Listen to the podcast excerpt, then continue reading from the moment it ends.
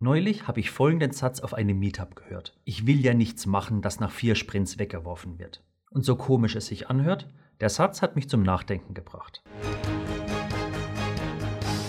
Moin Moin, ich bin Sebastian und ich kann es gut verstehen, dass es sich nicht so toll anfühlt, wenn man etwas im Sprint entwickelt, man sich freut, dass man es noch rechtzeitig vor dem Sprintende fertig bekommen hat und dann wird es ein paar Sprints später weggeworfen. Auf der anderen Seite gehört es aber auch zum iterativen Arbeiten dazu. Wir entwickeln, wir lernen und wir entscheiden, basierend auf dem Gelernten, was wir als nächstes machen. Und wenn das Machen heißt, das, was wir davor gemacht haben, funktioniert nicht, so wie wir es uns gedacht haben, müssen wir auf Basis dem Gelernten sagen, dann muss es angepasst oder verworfen werden. Und vor allem dieses Verwerfen wird viel zu wenig gemacht. Was meine ich damit? Du glaubst gar nicht, wie oft ich irgendwo mitbekomme oder es auch selbst als Nutzer erlebe, dass etwas Neues entwickelt und eingebaut wird, Niemand benutzt es oder sogar noch schlimmer, die Nutzer wehren sich dagegen und nichts passiert. Es bleibt einfach so und irgendwann ist es in der unbekannten Suppe an unbenutzten Sachen im Produkt untergegangen. Oder die Leute gewöhnen sich an den Schmerz. Aber ist das eine gute Lösung? Ist das wirklich agiles Arbeiten?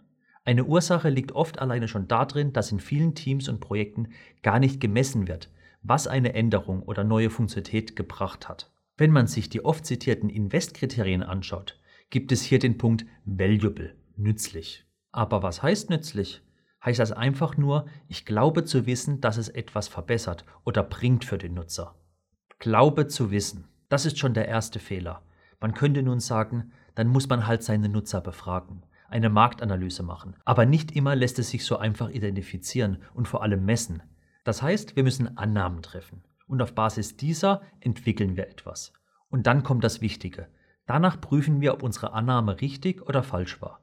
Wir alle sind mit dem Satz aufgewachsen, wer A sagt, muss auch B sagen. In diesem Kontext hier passt aber noch besser der Satz, wer A sagt, muss nicht B sagen. Er kann auch erkennen, dass A falsch war. Und im Optimalfall ist es auch messbar. Und das kann zum Beispiel auch auf die einfachste Weise passieren.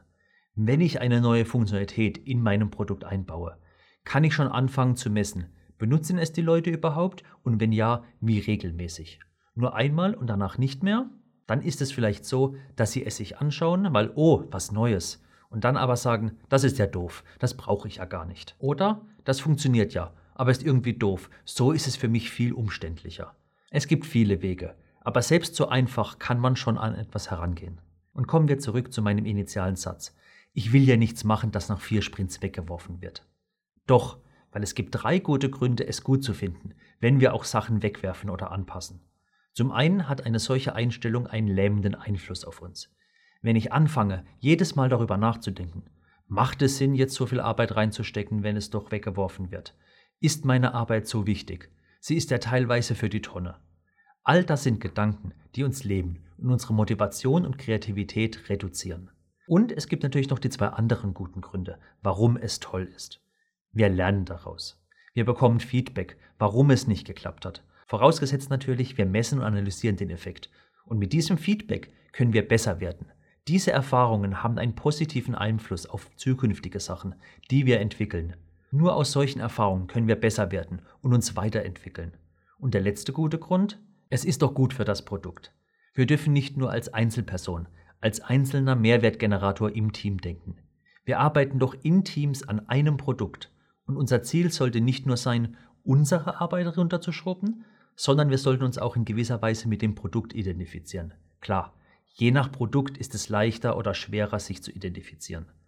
Trotzdem fühlt es sich doch viel besser an, ein Produkt zu haben, das erfolgreich ist, als eins, das immer nur ums Überleben kämpfen muss. Und so blöd es sich jetzt anhört, der Nutzer freut sich riesig, wenn die Funktionalität, die vorher so naja war, nun richtig gut ist und Spaß macht. Und wenn dieses Nutzerfeedback dann wieder zurück zum Team kommt, erzeugt es ein tolles Gefühl von, ich habe Menschen geholfen, ich habe ihnen etwas Positives gebracht. Ich habe vor einiger Zeit über ein ähnliches Problem in dieser Richtung mit einem Bekannten gesprochen. Hier haben wir überlegt, wie man das Problem beheben könnte. Schau dir unbedingt gleich mein Video dazu an. Und hat mein Video dir gefallen? Dann würde ich mich über einen Daumen nach oben freuen. Und abonniere meinen Kanal, damit du mehr über Kultur und Prozesse erfährst und nichts verpasst.